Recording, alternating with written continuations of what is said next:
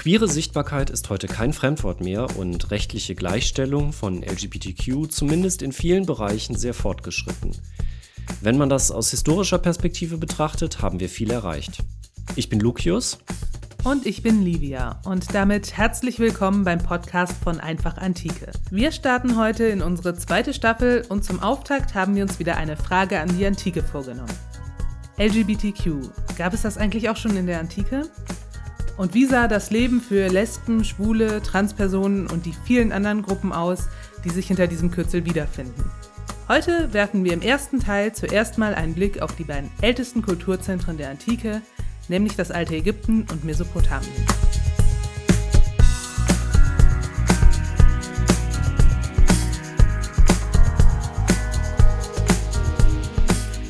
Zuallererst müssen wir aber erstmal eine Begriffsbestimmung machen, denke ich, bevor wir richtig ins Thema einsteigen können. Genau, da kommen wir nicht drum rum. Und zwar geht es vor allem ja erstmal um die Frage, was das Kürzel LGBTQ bezeichnet. Hinter den vielen Buchstaben verbergen sich nämlich unterschiedliche Personengruppen. LGBTQ ist eine Abkürzung, die eigentlich so ziemlich alle Personengruppen zusammenfassen soll, die nicht einem klassischen heterosexuellen und heteronormativen Rollenbild entsprechen. Die Buchstaben stehen für Lesbian, Gay, Bisexual, Trans und Queer. In dieser Form hat sich die Abkürzung inzwischen einigermaßen eingebürgert, aber trotzdem gibt es immer noch zahlreiche weitere Gruppen, die damit nicht abgebildet werden. Daher gibt es auch längere Formen wie LGBTQIA, womit Intersexuelle und Asexuelle eingeschlossen werden, oder Varianten wie LGBTQ+, um durch das Plus oder auch ein Sternchen am Ende anzudeuten, dass die Buchstabenreihe eben unvollständig ist. Bei allen Gemeinsamkeiten gibt es aber auch große Unterschiede. Man kann sicher gut nachvollziehen, dass eine lesbische Frau mit anderen Vorurteilen und Herausforderungen zu kämpfen hat als ein Transmann, um nur mal ein Beispiel zu nennen. Genau, und wenn wir uns die Antike anschauen, müssen wir zum einen die verschiedenen Gruppen innerhalb der LGBTQ-Community unterscheiden. Und da auch gleich schon mal ein Disclaimer, wir können hier im Podcast natürlich nur an der Oberfläche kratzen. Das liegt einerseits daran, dass wir nicht die Zeit haben werden, alle Aspekte des Themas gründlich zu beleuchten. Und dazu kommt auch noch, dass wir uns zum Start gleich zwei Kulturbereiche vorgenommen haben, bei denen unser Bild aufgrund der Quellenlage sehr lückenhaft bleiben wird. Wir können bei der ägyptischen und den mesopotamischen Gesellschaften nur Hinweise und Spuren finden, die für ein wirklich umfassendes Bild nicht ausreichen. Wenn wir über gesellschaftliche Themen sprechen, sind wir ja in hohem Maß auf schriftliche Äußerungen der Menschen angewiesen, die damals gelebt haben. Wir wollen ja etwas darüber erfahren, was sie dachten, fühlten und empfunden haben. Und das können wir schwer aus archäologischen Funden ablesen. Also, wir brauchen schriftliche Quellen. Das Problem ist, dass man aber nicht hingehen kann und antike Texte nach LGBTQ, schwul oder lesbisch durchsuchen kann, weil es die Begriffe natürlich so noch nicht gab beziehungsweise genau genommen müsste man sagen, weil es die dahinterstehenden Konzepte noch nicht gab. Man kannte in der Antike natürlich Männer, die Sex mit Männern hatten oder Frauen, die eben Sex mit Frauen hatten. Das ist aber ja noch lange nicht deckungsgleich mit unserem modernen Begriff von Homosexualität, bei der es ja auch um Liebe, feste Beziehungen und Lebensentwürfe geht, die sich von dem heterosexueller und cissexueller Menschen unterscheiden. Das ist ein wichtiger Knackpunkt. Und noch komplizierter wird das Ganze, wenn wir uns über Transsexualität und Transidentität unterhalten. An der Stelle kann man zwei Dinge für die gesamte Antike festhalten. Zum einen gab es eben noch keine Begriffe dafür. Transsexualität, Transvestitismus, Transidentität, das sind alles moderne Ausdrücke und Konzepte, die in der Antike noch völlig durcheinander gehen. Man findet gelegentlich Berichte über Männer, die sich in Anführungszeichen weiblich verhielten oder entsprechend kleideten. Oder von Frauen, die eher in Anführungszeichen maskulin auftraten. Aber was machen wir daraus? Wir können einfach in solchen Fällen nicht sagen, womit wir es zu tun haben. Und das Zweite, Geschlechterrollen spielten in fast allen antiken Kulturen eine große Rolle. Und es gab auch in der Regel mehr oder weniger stark ausgeprägte Hierarchien zwischen den Geschlechtern. Wie stark diese festen Rollenbilder in das Leben der Menschen hineinwirkten, ist dabei aber durchaus unterschiedlich. Das heißt, wir haben es eigentlich mit sehr vielen unterschiedlichen Aspekten der antiken Gesellschaften zu tun. Genau. Und dementsprechend sind wir da auf möglichst viele schriftliche Quellen, am besten aus dem Alltag der Menschen angewiesen. Genau das ist aber sowohl für Ägypten als auch für Mesopotamien ein Problem. Gerade die Transpersonen werden hier heute in der ersten Folge deutlich zu kurz kommen und es wird auch sehr viel um Männer gehen. Das liegt aber nicht an uns, sondern an den Quellen. Aber ich würde sagen, fangen wir einfach mal irgendwo an. Und Livia, du bist ja unsere Expertin für Ägypten. Was wissen wir denn über LGBTQ im alten Ägypten? Ja, gar nicht mal so besonders viel. An Ägypten kann man aber vielleicht ein Grundprinzip klar machen. Wenn man sich ein Bild machen will, wie eine Gesellschaft beispielsweise mit Homosexualität umgegangen ist, dann schaut man am besten als erstes mal in die Gesetzestexte. Denn die spiegeln ja unter anderem eben auch gesellschaftliche Wertvorstellungen wider. Und wie sieht's da für Ägypten aus? Ja, auch schlecht. Also es sind sowieso grundsätzlich nur sehr wenige Gesetzestexte erhalten. Also wir haben keinen Gesetzestext, der gleichgeschlechtliche Handlungen irgendwie verbietet.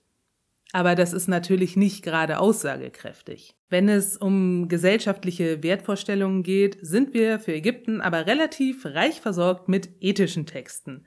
Also es gibt ein ganzes Genre, die sogenannten Lehren, die von älteren Menschen aufgeschrieben wurden für jüngere Menschen, zum Beispiel für den eigenen Sohn oder eben für Schüler.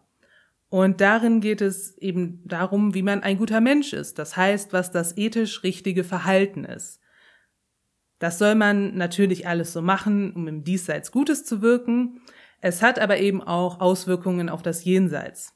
Ganz kurz, ägyptisches Totengericht in a nutshell. Du musst nach deinem Tod den Totenrichtern in der Unterwelt klar machen, dass du ein guter Mensch warst. Wenn du das nicht kannst, stirbst du für immer. Klingt nicht wirklich nach einer Alternative. Ja, eben. Und deshalb sollte man auch die entsprechenden Totenbuchsprüche mit ins Grab nehmen, um bloß nichts Falsches zu sagen oder was zu vergessen, wenn man vor dem Totengericht steht. Das heißt, was ein guter Mensch ist, kann ich auch in den diversen Unterweltstexten ablesen. Das war jetzt weit ausgeholt, um zu dem Punkt zu kommen. Wir haben für beides, für die Lehren und für die Totenbuchtexte, jeweils genau eine Stelle, in der es irgendwie um gleichgeschlechtlichen Sex geht. Das ist natürlich nicht besonders viel. Und wir sehen uns jetzt auch mal nur ein Beispiel an, um zu erklären, was da sonst noch so für Probleme auf uns zukommen, wenn wir diese Art von Literatur bewerten wollen. Wäre ja auch zu schön gewesen, wenn es mal einfach gewesen wäre. Also welche Stelle nehmen wir uns da vor? Wir nehmen mal das Totenbuch. Das ist eine Sammlung von verschiedenen Sprüchen, die man für die Reise durch die Unterwelt so parat haben sollte. Einer davon ist etwas bekannter als die anderen, nämlich der Totenbuchspruch 125. Das ist das sogenannte negative Sündenbekenntnis. Okay, das klingt ein bisschen kompliziert. Ja, ist es aber eigentlich gar nicht. Wenn man vor dem Totengericht steht, muss man eben aufzählen, was man in seinem Leben alles nicht gemacht hat. Deswegen heißt das so. Da kommen so Klassiker vor wie ich habe nicht getötet oder ich habe nicht gestohlen, so das übliche halt. Das ist insgesamt eine ziemlich lange Litanei und jedenfalls kommt da auch irgendwo drin vor, ich habe nicht geschlafen mit einem, ja, was eigentlich? Also in älteren Übersetzungen steht oft äh, mit einem Buhlknaben. Großartiges Wort. Ja, auf jeden Fall. Und ich würde dir jetzt auch echt gerne sagen, wie man das besser übersetzen kann. Aber da fängt der Trouble schon an. Das Wort ist nur an dieser einen und an einer weiteren Stelle belegt. Das macht es sehr schwer zu verstehen, was das genau heißen soll, also welche Vorstellung mit diesem Wort verbunden ist. Also es heißt irgendwie sowas wie, ich habe nicht geschlafen mit einem Mann, der penetriert. Vielleicht geht es hier also um eine Unterscheidung zwischen aktiver und passiver Rolle beim Sex zwischen Männern, also dass es nicht okay ist, die passive Rolle einzunehmen. Aber trotzdem ist ja die Frage, was ist hier eigentlich das Problem? die passive Rolle beim Sex grundsätzlich, dass zwei Männer Sex miteinander haben, dass es hier um Ehebruch geht, denn alle ÄgypterInnen waren ja mit einer Person des anderen Geschlechts verheiratet. Unverheiratet sein war keine Option. Und sowas wie ich habe nicht mit einer verheirateten Frau geschlafen, steht in der Totenbuchausgabe für Männer auch schon ganz klar drin. Oder geht's hier vielleicht um noch was ganz anderes, nämlich um Prostitution? Also, dass ein Mann, der penetriert, hier als Profession gemeint ist. Das macht auch die richtige Übersetzung sehr, sehr schwierig, denn Was heißt das? Ich habe mich nicht von einem Mann penetrieren lassen. Ich hatte keinen Sex mit einem Mann. Ich hatte keinen außerehelichen Sex mit einem Mann. Ich habe nicht mit einer männlichen Prostituierten geschlafen. Also klar ist, es geht irgendwie um Sex zwischen Männern, aber alle vier Übersetzungen machen ja was anderes zum Problem. Okay, also wenn wir da nicht weiterkommen, gibt es denn vielleicht andere Beispiele, die vielleicht etwas lebensnäher sind und etwas mehr Kontext haben? Geschichten, Literatur und dergleichen? Also für Griechenland und Rom würden mir da sofort Mythen einfallen. Gibt sowas für Ägypten nicht auch? Ja, gibt es auch genau einmal im Mythos von Horus und Seth. Also Kurzfassung der Geschichte, damit alle wissen, worum es geht. Der Gott Osiris ist König von Ägypten und wird von seinem Bruder Seth umgebracht, weil der auch gerne König wäre. Osiris zeugt aber im wirklich letzten Moment noch einen Sohn, nämlich Horus, und in diesem ganzen Mythos von Horus und Seth geht es um den 80-jährigen Streit zwischen dem Bruder des verstorbenen Königs, nämlich Seth, und dem Sohn, nämlich Horus. Und beide beanspruchen die Königsherrschaft für sich. In diesem Mythos kommt es jetzt an einer Stelle zu der Situation, dass Horus und Seth aus Gründen in einem Bett schlafen und Seth Horus vergewaltigt. Kurze Zeit später tritt Horus vor die Götterversammlung, die rausbekommen hat, dass da irgendwas passiert ist, und die Götterversammlung ist ziemlich sauer. Ja, zu Recht. Ja, aber sie ist nicht sauer auf Seth, der aber auch gerade nicht da ist, sondern auf Horus. Okay, das ist dann jetzt wieder eher überraschend. Ja, auf jeden Fall. Und da ist dann auch die Frage, was machen wir mit so einer Stelle? Also wieder, was ist hier das Problem? Dass Horus Sex mit einem Mann hatte und Seth bis jetzt gerade nicht abbekommt, weil er nicht da ist? Oder dass Horus der passive Part dabei war? Oder dass es sich um eine Vergewaltigung handelt? Denn man darf ja auch nicht vergessen, dass die meisten antiken Kulturen auch im Victim Blaming noch ganz groß waren. Also so in diesem ja, es muss ja einen Grund dafür gegeben haben, dass du vergewaltigt wurdest. Du musst ja was falsch gemacht haben. Das betrifft natürlich sehr viel häufiger Frauen, aber in dem Beispiel könnte es eben auch mal einen Mann betreffen, nämlich Horus, der ja dann bestimmt irgendwas falsch gemacht hat. Da darf man aber vielleicht auch nicht vergessen, dass man Männer noch schneller dafür verurteilt hat, dass sie Opfer einer Vergewaltigung wurden, denn bei Männern ging man ja noch eher davon aus, dass sie sich hätten wehren können, beziehungsweise müssen. Und das bleibt leider auch im Mythos offen, warum der Sex zwischen Horus und Seth ein Problem ist. Weil es Sex zwischen Männern ist, weil Horus passiv ist, weil es eine Vergewaltigung ist und Horus zu schwach ist, um sich zu wehren. Das können wir aus dem Text nicht beantworten. Es könnte alles drei sein, aber es würde ja unsere Sicht auf gleichgeschlechtlichen Sex in Ägypten jedes Mal verändern. Ist Sex zwischen Männern grundsätzlich nicht okay? Ist Sex als passiver Partner nicht okay? Oder reden wir hier eigentlich über was ganz anderes, nämlich über Vergewaltigungen von Männern? Also auch da wieder keine eindeutige Antwort. Ist das denn der einzige literarische Text, den wir haben? Oder gibt es in all den Liebesgeschichten aus dem alten Ägypten keine zwischen Männern? Also ein einziges Beispiel gibt es aus der Literatur tatsächlich, aber das macht unser Leben auch nicht leichter. Toll.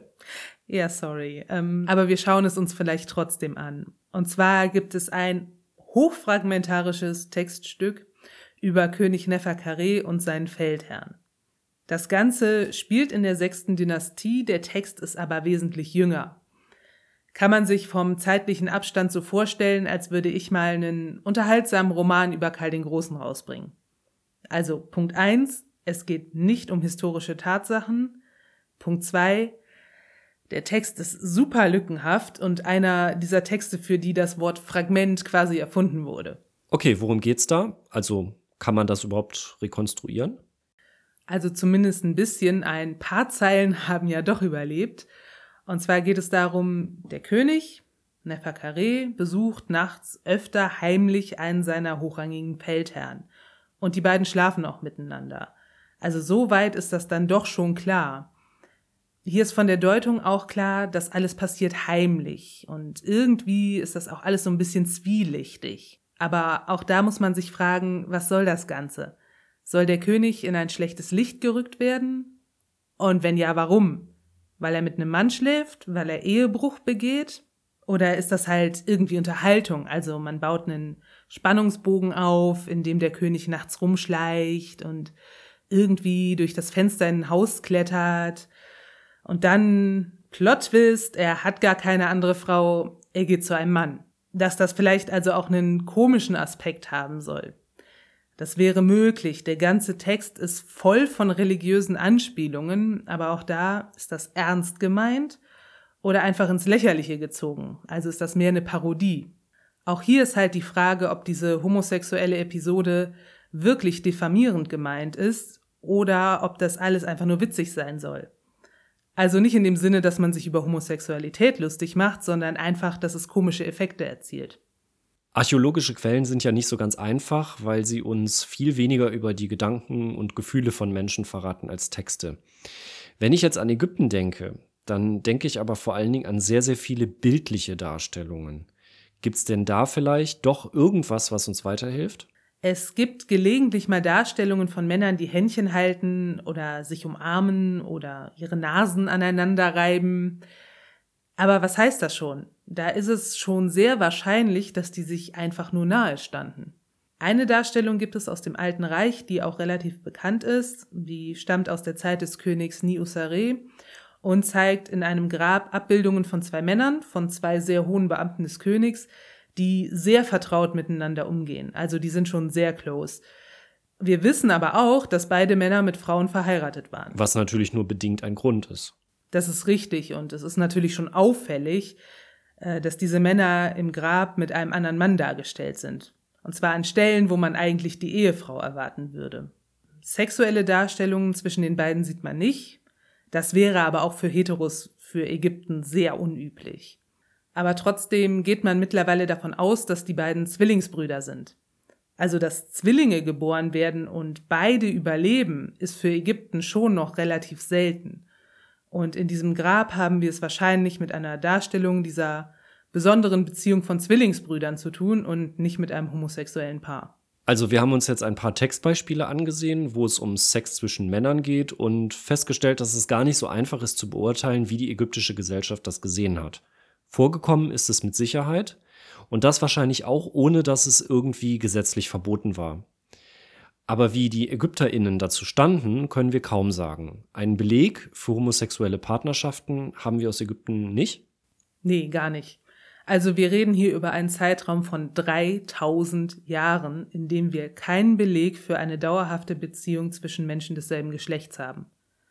In der Geschichte von dem König und seinem General, die wir eben schon mal kurz angesprochen haben, wird zwar explizit gesagt, dass der General keine Frau habe, was ihn halt schon so ein bisschen sass macht, weil das halt super unüblich ist. Also so unüblich, dass man das extra erwähnen musste. Ähm, er scheint also irgendwie grundsätzlich kein Interesse an Frauen zu haben, aber einen Beleg für eine dauerhafte Beziehung haben wir auch hier nicht. Ich habe es ja vorhin angekündigt, dass es in dieser Folge sehr viel um Männer gehen wird. Trotzdem frage ich jetzt mal, wie sieht's mit den Frauen aus? noch schlechter. Wenn man sich das alles anschaut, dann sind ja auch die Aussagen über männliche Homosexualität im alten Ägypten ziemlich vage. Wenn wir etwas über lesbische Frauen erfahren wollen, dann müssen wir uns leider mit dem Gedanken anfreunden, dass wir darüber rein gar nichts sagen können. Und bevor du fragst, das gilt auch für Transpersonen. Also insgesamt ein sehr lückenhaftes Bild über das alte Ägypten. Ja, und solange wir da nicht noch viel mehr Quellen finden, die uns helfen, diese Stellen, über die wir hier gesprochen haben, richtig einzuordnen, wird das auch so bleiben. Wir reden leider die ganze Zeit über Einzelfälle der Überlieferung. Aber wie steht's denn mit dem vorderen Orient? Also erstmal muss man festhalten, wir haben es mit einer Vielzahl von unterschiedlichen Völkern zu tun, die zu verschiedenen Zeiten zwischen der heutigen Türkei, Israel und Mesopotamien lebten. Aber andererseits gibt es auch sehr viele Kontinuitäten, weshalb es berechtigt ist, den Kulturraum zusammenzufassen. Okay, und was sagen uns so die alten Keilschrifttafeln über LGBTQ? Unser Bild wird auch da ziemlich bruchstückhaft bleiben, aber einen Unterschied zu Ägypten gibt es schon mal. Gesetzestexte sind für Mesopotamien und den Nahen Osten kein Problem. Da haben wir einige. Zum Beispiel den Codex Hammurabi. Genau, zum Beispiel. Dabei handelt es sich um ein Gesetzeswerk, das um 1700 v. Chr. unter dem babylonischen König Hammurabi entstand und als eines der ersten großen Gesetzeswerke überhaupt gilt. Es gibt im Kodex Hammurabi auch zahlreiche Vorschriften, die das Familienleben, Ehe und Scheidungsrecht betreffen. Also alles so Sachen, die uns im Zusammenhang mit LGBTQ schon durchaus interessieren könnten. Aber Gleichgeschlechtlichkeit kommt dort nirgendwo vor. Was aber für sich genommen ja auch schon eine Aussage sein könnte. Ja, der Gesetzgeber sah sich offenbar nicht genötigt, hier reglementierend einzugreifen. Daraus könnte man folgern, dass er sich an der Tatsache auch nicht gestört hat. Aber das allein wäre natürlich noch ziemlich dünn. Spätere Gesetzestexte, die so in der Mitte des zweiten Jahrtausends entstanden, erwähnen zwar gleichgeschlechtliche sexuelle Handlungen zwischen Männern, was dort aber unter Strafe gestellt wird, sind gleichgeschlechtlicher Inzest, Vergewaltigungen oder falsche Anschuldigungen wegen angeblicher gleichgeschlechtlicher Prostitution. Es fällt auf, es geht nicht um die gleichgeschlechtliche Beziehung, sondern das, was da unter Strafe gestellt wird, sind explizit eben Inzest, Vergewaltigungen oder eben falsche Beschuldigungen. Männliche Homosexualität scheint also, soweit wir wissen, nirgendwo im vorderen Orient verboten gewesen zu sein.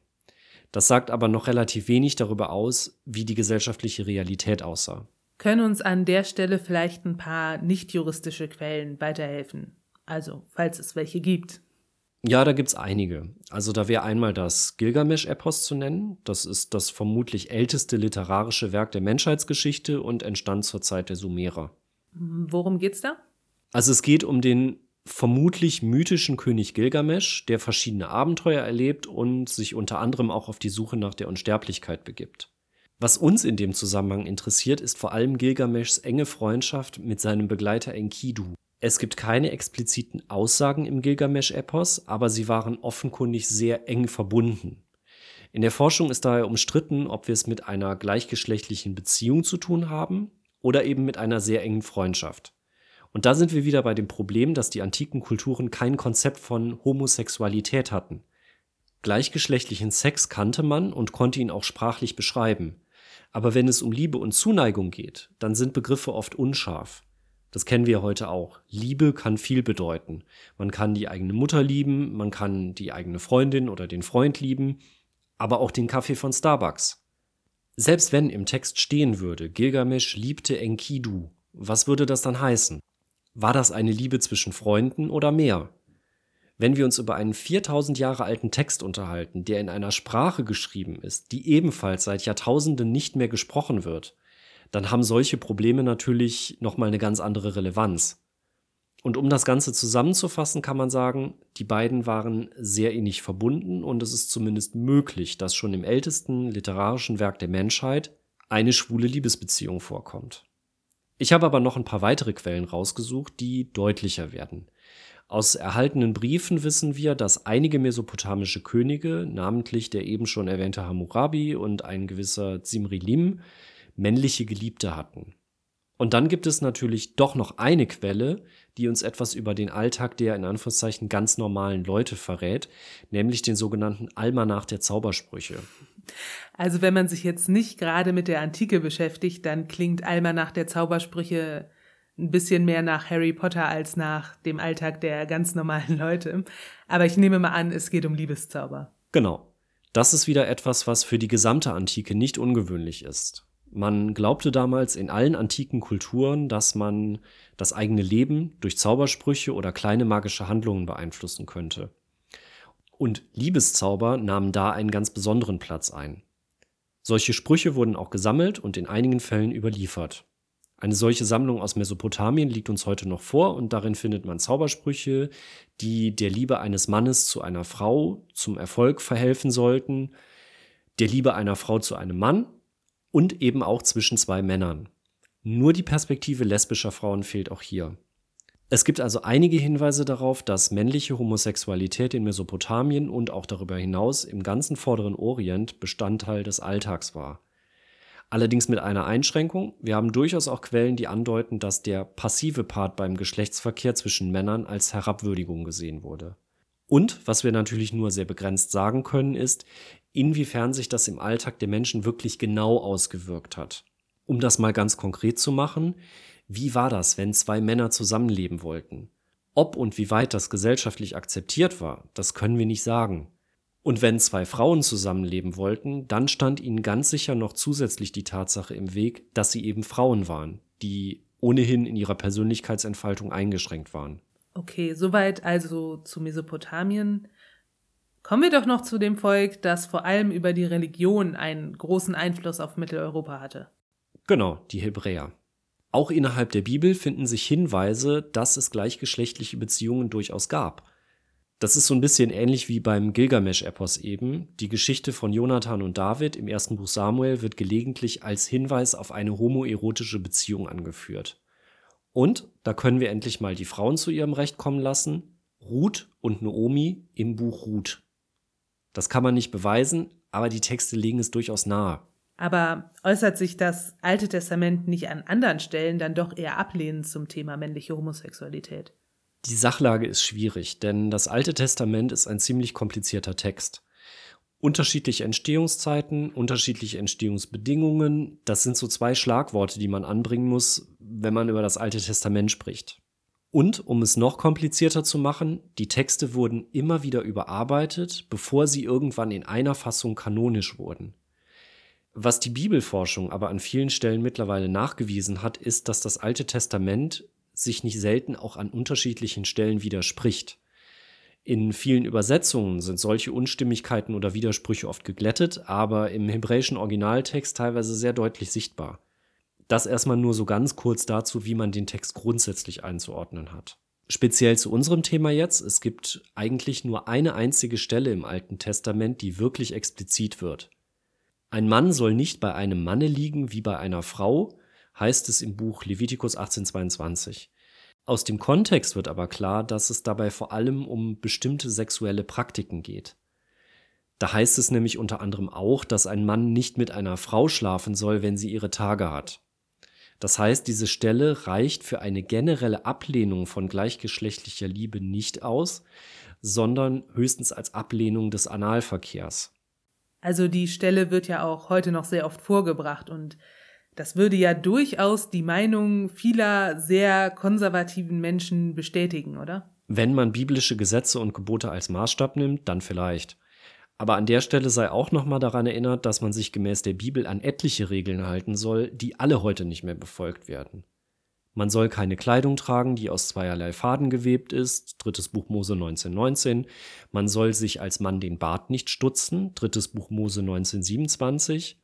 Wer sonntags arbeitet, soll sterben, zweites Buch Mose 35,2 und eine Ehebrecherin soll gesteinigt werden, zweites Buch Mose 20, 6 bis 8. Und man könnte noch einiges mehr aufzählen. Man pickt sich da schon die Rosinen raus, wenn nur diese eine Bibelstelle Geltung haben soll, aber viele andere eben nicht. Aber da sind wir eigentlich schon bei einer ganz anderen Frage angekommen, nämlich ob und inwiefern biblische Regeln und Gesetze heute noch Geltung haben oder haben sollten.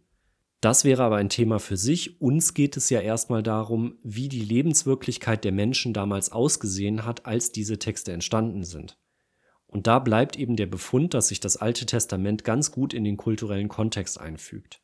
Bis auf diese eine Stelle spielt Homosexualität für die Gesetzgebung keine besondere Rolle. Sie wird nicht explizit verboten und die besagte Levitikus-Stelle verbietet eine bestimmte sexuelle Praktik, die natürlich im Rahmen von Homosexualität eine gewisse Bedeutung hat. Aber es gibt ja noch eine ganz berühmte Stelle. Was machen wir denn mit Sodom und Gomorra? Darauf habe ich ein bisschen gewartet, denn das ist eine der am meisten missinterpretierten Stellen des Alten Testaments, würde ich mal behaupten. Sollen wir an der Stelle vielleicht mal kurz unsere HörerInnen aufgleisen, damit alle wissen, worum es geht? Klar. Also, zwei Engel kommen zu Lot und bitten ihn darum, in seinem Haus übernachten zu dürfen. Daraufhin umstellen einige Einwohner der Stadt Sodom das Haus und fordern Lot auf, seine Gäste herauszugeben, weil sie sie vergewaltigen wollen. Er weigert sich. Die Engel greifen ein und schlagen die Sodomiter mit Blindheit, so dass Lot mit seiner Frau und seinen Töchtern fliehen kann. Die Stadt Sodom wird daraufhin Ziel eines göttlichen Strafgerichts und geht ganz dramatisch unter. Genau, das wäre also so die Geschichte an sich. Übrigens, ein Detail hast du ausgelassen. Lot bietet den Angreifern seine Töchter als Ersatz an. Also so nach dem Motto, nein, lasst meine Gäste in Ruhe, nehmt stattdessen gern meine Töchter und vergewaltigt die. Hm, sympathisch. Ja, kann man so sagen. Diese Stelle wird jedenfalls oft angeführt, wenn es um die Frage geht, ob männliche Homosexualität im Alten Testament negativ gesehen wird. Aber wenn man sich die Geschichte anschaut, ist eigentlich sofort offensichtlich, dass es darum gar nicht geht. Es geht hier um eine Vergewaltigung bzw. um die Forderung nach einer Vergewaltigung. Das ist das eigentlich Anstößige daran. Und speziell für die damalige Zeit, und das gilt auch im Grunde genommen wieder für die gesamte Antike, kommt noch ein Aspekt dazu, die Verletzung des Gastrechts. Das ist für uns heute nicht mehr so ganz nachvollziehbar, aber der Schutz und die Unversehrtheit von Gästen im eigenen Haus hatte in der Antike eine gewaltige Bedeutung. Und darum geht es an der Stelle. Die Angreifer wollen den Gästen Böses in Form einer Vergewaltigung. Das ist das Unerhörte an der Stelle. Dass es dabei um eine Vergewaltigung von Männern geht, macht das Ganze nur insofern schlimmer, als dass sie dadurch erniedrigt werden. Denn sie werden ja dadurch in eine in Anführungszeichen weibliche Rolle gedrängt. Leider war diese Stelle unglaublich wirkmächtig, sogar so weit, dass schwule Männer jahrhundertelang als Sodomiten bezeichnet und der Begriff Sodomie für männliche Homosexualität gängig war. Das heißt, wenn wir jetzt hier auch zu einem Fazit kommen wollen, kann man dann sagen, dass Homosexualität sogar im Alten Testament gar kein Problem darstellte. Auf jeden Fall scheint sie weit weniger problematisch gewesen zu sein, als das in späteren Zeiten hineingelesen wurde. Im gesamten Vorderen Orient scheint es so gewesen zu sein, dass gleichgeschlechtliche Beziehungen zwischen Männern möglich waren und mehr oder weniger zum Alltag gehörten. Sie waren allerdings rechtlich nicht gleichgestellt und abgesichert. Und auch die Hebräer fügen sich in dieses Bild ziemlich nahtlos ein, wenn man sich die Texte des Alten Testaments mal etwas genauer anschaut. Auch für den Vorderen Orient gilt aber das Gleiche, was wir schon für Ägypten eben gesehen haben. Weibliche Homosexualität kommt so gut wie gar nicht vor. Wir sind auf Vermutungen angewiesen. Ob und inwiefern Frauen beispielsweise gleichgeschlechtliche Neigungen ausleben konnten, ist jeweils davon abhängig, wie stark sie in der jeweiligen Gesellschaft eingeschränkt wurden. Über Transpersonen können wir im Vorderen Orient überhaupt nichts sagen. Dazu fehlen uns einfach die Quellen. Wir wissen aber, und das verbindet auch wieder viele antike Kulturen und Gesellschaften, dass die gesellschaftlichen Rollen Mann und Frau sehr deutlich voneinander abgegrenzt waren und dass es eine klare Hierarchie zwischen den beiden gab. Der Wechsel von der einen zur anderen Rolle, auch im sexuellen Bereich, war problematisch für die meisten antiken Kulturen. Was die Quellenlage angeht, ändert sich das aber zum Glück deutlich, wenn wir zu Griechenland und Rom kommen. Das ist doch an der Stelle auch ein gutes Stichwort, denn wir sind auch schon am Ende der Folge angekommen. Griechenland und Rom, das sind natürlich die zwei großen Kulturräume, an denen man nicht vorbeikommt, wenn man über die Antike spricht. Und denen widmen wir deswegen eine eigene Folge. Vergesst also nicht, unseren Podcast zu abonnieren, wenn ihr Teil 2 von LGBTQ in der Antike nicht verpassen wollt. Wir verabschieden uns und sagen bis zum nächsten Mal.